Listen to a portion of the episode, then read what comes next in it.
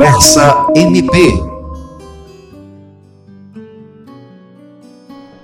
O envelhecimento populacional é um fenômeno mundial. Junho Violeta é um mês dedicado à conscientização do combate à violência contra a pessoa idosa. A data é um alerta para a responsabilidade de cada um na construção de uma sociedade que respeite e garanta os direitos dos 60 a mais. No Conversa MP, vamos receber a psicóloga, a doutora Cleide Maria de Paula Rebouças, que esclarece sobre quais os tipos de violência à pessoa idosa em todo o Brasil vem sofrendo diariamente. Olá, doutora Cleide Maria, seja bem-vinda ao Conversa MP. E eu gostaria que a senhora explicasse para quem está acompanhando a nossa conversa quais são os tipos de violência que a pessoa idosa sofre.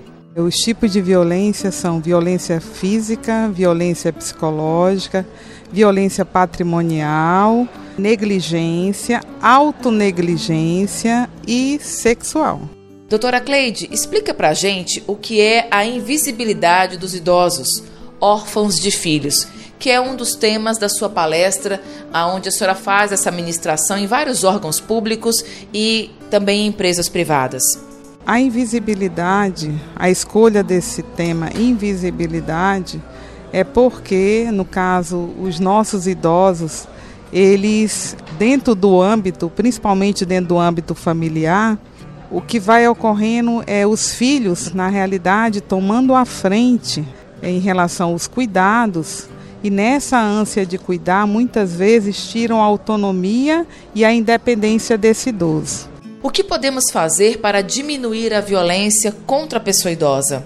Primeiro, tá promovendo o que vocês estão fazendo, né? Rodas de conversa, palestra, para que tanto no âmbito do Ministério Público, da Justiça, da Saúde, da Educação, para que a gente possa ter uma amplitude maior em relação a uma reflexão relacionada a esse tema e aí a gente possa inclusive estar tá notificando mais, né, para que esses dados possam ser utilizados para criar políticas públicas e para que a gente possa evitar esse tipo de violência. E os canais de denúncia que os ouvintes do podcast Conversa MP podem e devem acionar? Olha, nós temos, no caso, canais de denúncia desde o caso a denúncia a nível de Ministério da Justiça, o 180.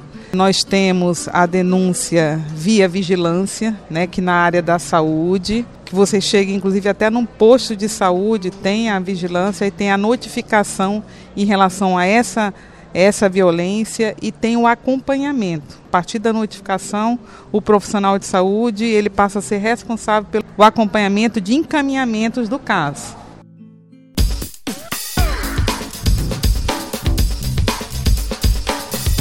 Você ouviu Conversa MP, uma produção do Ministério Público do Estado do Acre. Apresentação Alice Regina. Produção Eduardo Duarte. Edição Jean Oliveira. Direção Kelly Souza.